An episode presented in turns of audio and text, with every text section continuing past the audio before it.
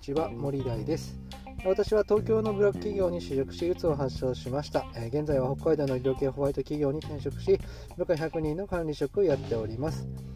えー、この番組は部下100人を持つサラリーマンが、えー、楽しく働くヒントを配信する番組となっております。はい、えというわけで皆さんいかがお過ごしでしょうか。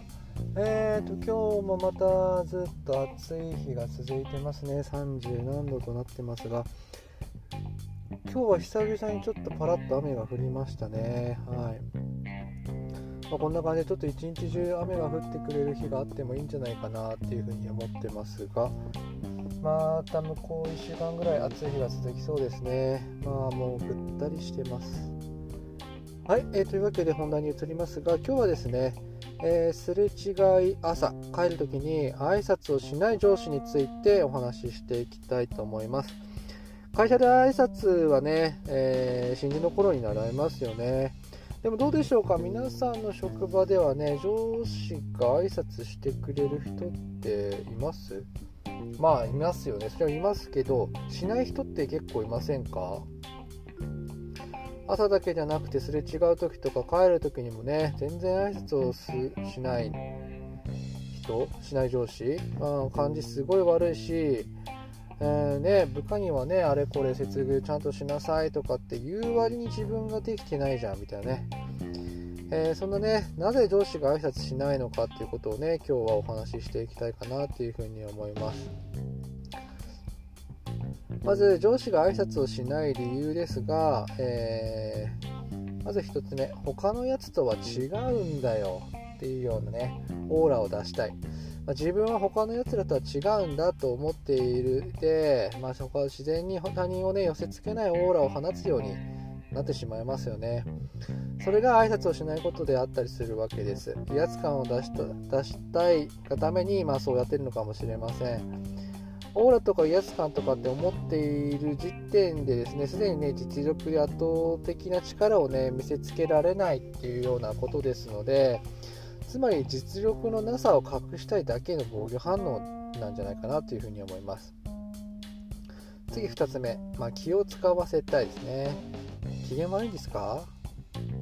それならいいんですけど。なんてねこういう風な言葉をね、えー、かけてもらいたい。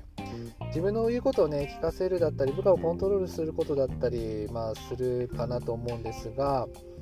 まあ、要するに挨拶をしないことで、まあ、気を使わせて言うことを聞かせたいっていうようなことですよね。機嫌を上がって動く部下は上司にね、信頼、まあ、していませんよね。結果的に亀裂が生じていくことは、まあ、間違いないんじゃないかなっていうふうに思います。はい。じゃあ次いきますね。まあ、挨拶をして部下に無視されるのが怖い。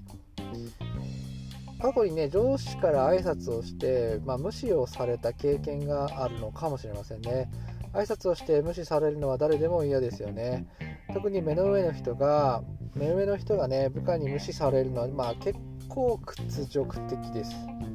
だから初めから挨拶をねしない方法をとっているのかもしれませんね。自分が挨拶しなければ無視させることもありませんから相手は無視されて嫌な気持ちになることはありますけどね。はい。で過去にも同じようなことを経験している上司は部下に対して、えー、そのような態度をとっている可能性があります。はい、で次にはですね挨拶をしない上司ですね。会社で挨拶しない上司の結末についてお話しします。まず結論から言ってします。言ってしまうと、まあ、会社で孤立して、えー、誰にも相手にされなくなってしまいます。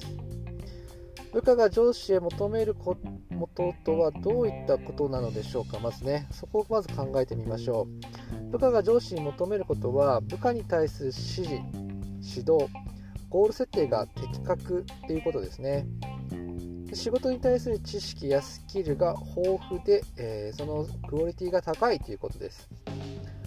挨拶をしないことと部下が求めることとの関係性を深掘りしていきましょう。挨拶をしてしないと部下への指導が行き届かない。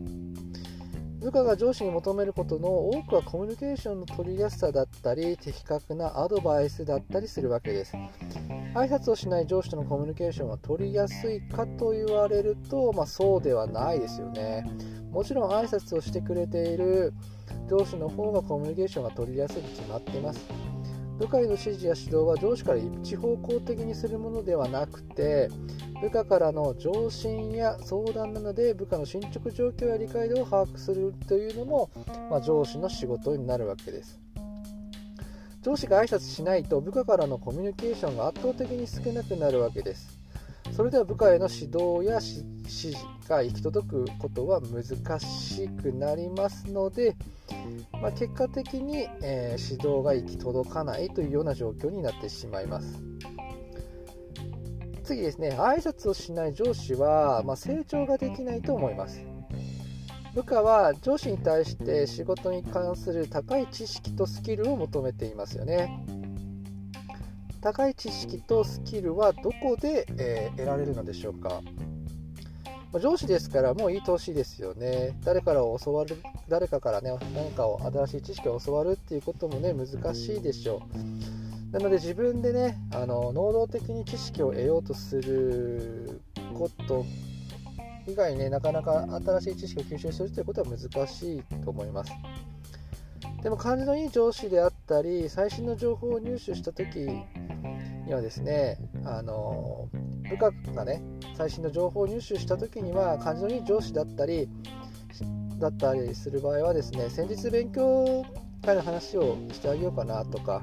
最新の情報を教えてあげようかなっていうふうに思うと思うんですよね。つまり外部からの情報が集まってくるわけです。挨拶をしてくれたりいい感じの上司には。なので情報量が圧倒的に違ってが出てきます。挨拶ができる上司はゆくゆくは会社で、えー、孤立し誰も相手にしなくなってしまう可能性があるというのはですね圧倒的に知識量が少なくなっていってしまって誰からもコミュニケーションが取られなくなり知識のアップデートがされなくなります。つまりその上司は上司として認められなくなってしまい結果的に誰からも相手にされなくなってしまうのかなっていうふうに思いますたかが挨拶されど挨拶なのかもしれませんね挨拶一つをするっていうことだけで部下とのコミュニケーションそして部下からの多くの情報を入手する、えー、機会をかなり損失しているということになるかなっていうふうに思います。なので挨拶を意図的にするだけでですね部下、えー、同僚、まあ、その他の人からですねコミュニケーションを取りやすくすることが、えーと、自分の、ね、成長へもかなりプラス寄与するんじゃないかなというふうに思います。はい、えー、というわけでですね、えー、今日はすれ違い朝帰る時に挨拶をしない上司についてお話しさせていただきました。はい、私の作っているブログではもっと楽しく働ける情報を発信していますのでそちらも参考にしてみてください。それではまたお耳にかかりましょう。またね